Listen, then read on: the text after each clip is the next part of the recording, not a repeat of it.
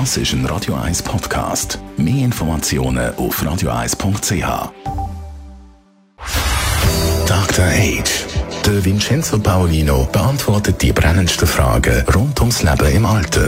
Jetzt auf Radio 1. Vincenzo Paulino, unser Dr. H. Pflegepersonal, das steht im Moment immer wieder im Fokus. Klar, als, äh, auch wegen der aktuellen Abstimmung, die wir dann haben Ende Monat. Aber auch die Alterspflege, wo du tätig bist, schafft es ab und zu in die Schlagzeilen. Das, weil man von Übergriff liest.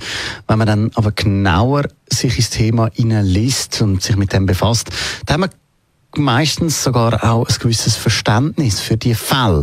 Was sind eigentlich bei euch einmal Schwierigkeiten, eben, die so zu Überforderungen führen in der Altenpflege? Also Betreuung und Pflege von alten Menschen finde ich grundsätzlich eine sehr befriedigende und auch fachlich schöne, herausfordernde Aufgabe. Ich bin ja selber ursprünglich äh, Psychiatriepfleger, ich habe aber auch mal Psychologie studiert. Ich habe also wirklich die Pflege von der Pike auf gelernt und weiß, was dort passiert und welche welche, welche Probleme auch da sein können. Also in der in, der, in, der, in den Jahren, in, in den 18 Monaten, wo jetzt äh, Covid uns äh, heimsucht und ganz speziell auch in den Alters- und Pflegeheimen ja äh, gewütet hat. In den großen äh, Alterszentren sind ja die Menschen zum Teil eben eingesperrt worden in den Zimmern und so weiter. Und das hat für die Pflege auch Konsequenzen, nämlich man muss dort Dinge tun, von die einem schwerfallen. Man muss Dinge tun, die gar nicht so richtig in das eigene ethische Empfinden passen, obwohl man es auf eine Art noch versteht, damit die Menschen, damit die nicht gefährdet sind. Und diese Zusätzliche Belastung war vor allen Dingen, dass auch Mitarbeitende krank geworden sind oder Mitarbeitende einen positiven Test hatten und plötzlich zehn Tage vom Dienstplan verschwunden waren. Das heißt, man musste unter Umständen mit der Hälfte der Mitarbeiter oder noch weniger die gleiche Anzahl Bewohner versorgen. Und dann kommt man an körperliche Leistungsgrenzen. Wir also es gab Heime, die dann zwölf Stunden Schichten gemacht haben, sieben Tage oder zehn Tage am Stück. Und das nährt, also das, das rüttelt dann an den Nerven, obwohl man ja eigentlich dort arbeitet, um etwas Gutes zu tun. Was macht ihr als Unternehmer oder du als Chef, damit eben die Mitarbeiter genau vor so etwas schützen? Also ich glaube, das Wichtigste ist, dass man als äh, Vorgesetzter Betriebsleiter, Heimleiter, Pflegedienstleiter oder Stationsleiter, dass man eine Kultur des Vertrauens und der Wertschätzung aufbaut. Das geht nicht von heute auf morgen, aber wenn man sie hat, dann verträgt es auch mehr.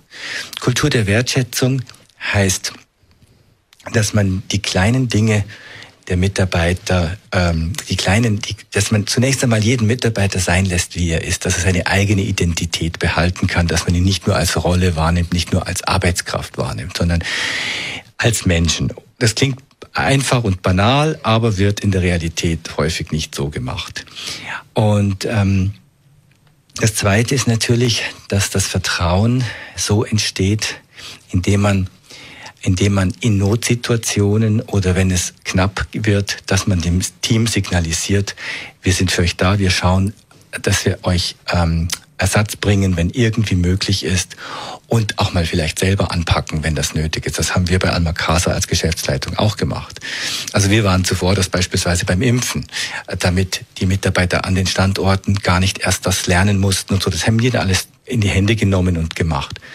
Und ähm, Schließlich ähm, glaube ich auch, dass zwischen Mitarbeitenden und äh, der, der, der Führung ähm, einfach ein, ein Austausch sein muss, der nicht nur dann ist, wenn im Notfall, jetzt brauche ich was von dir, sondern auch in guten Zeiten, dass man einen guten Draht hat zu seinen Mitarbeitenden und dass man die, dass man die ähm, nicht nur als Arbeitskräfte sieht, sondern als Menschen.